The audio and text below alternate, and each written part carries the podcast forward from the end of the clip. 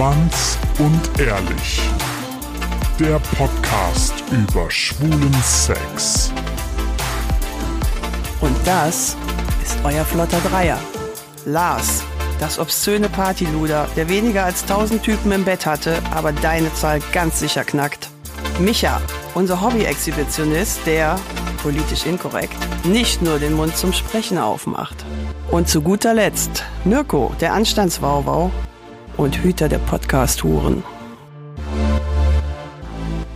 Vor allen Dingen aber äh, wollte ich ja, dass es total geil wird. Vorgestellt habe ich mir auch, dass es total geil wird und danach habe ich auch richtig rumgeprahlt damit, aber es war überhaupt nicht geil. Also, Also ich muss sagen, ich habe mich danach sehr benutzt gefühlt und äh, hatte erstmal das Bedürfnis, mich ähm, wirklich ausführlichst zu waschen. Ich mache das seit, die, pff, weiß ich auch nicht, seit wann gibt's Grinder? GR? Seit, ich glaube, glaub, seitdem ich 18 bin oder so.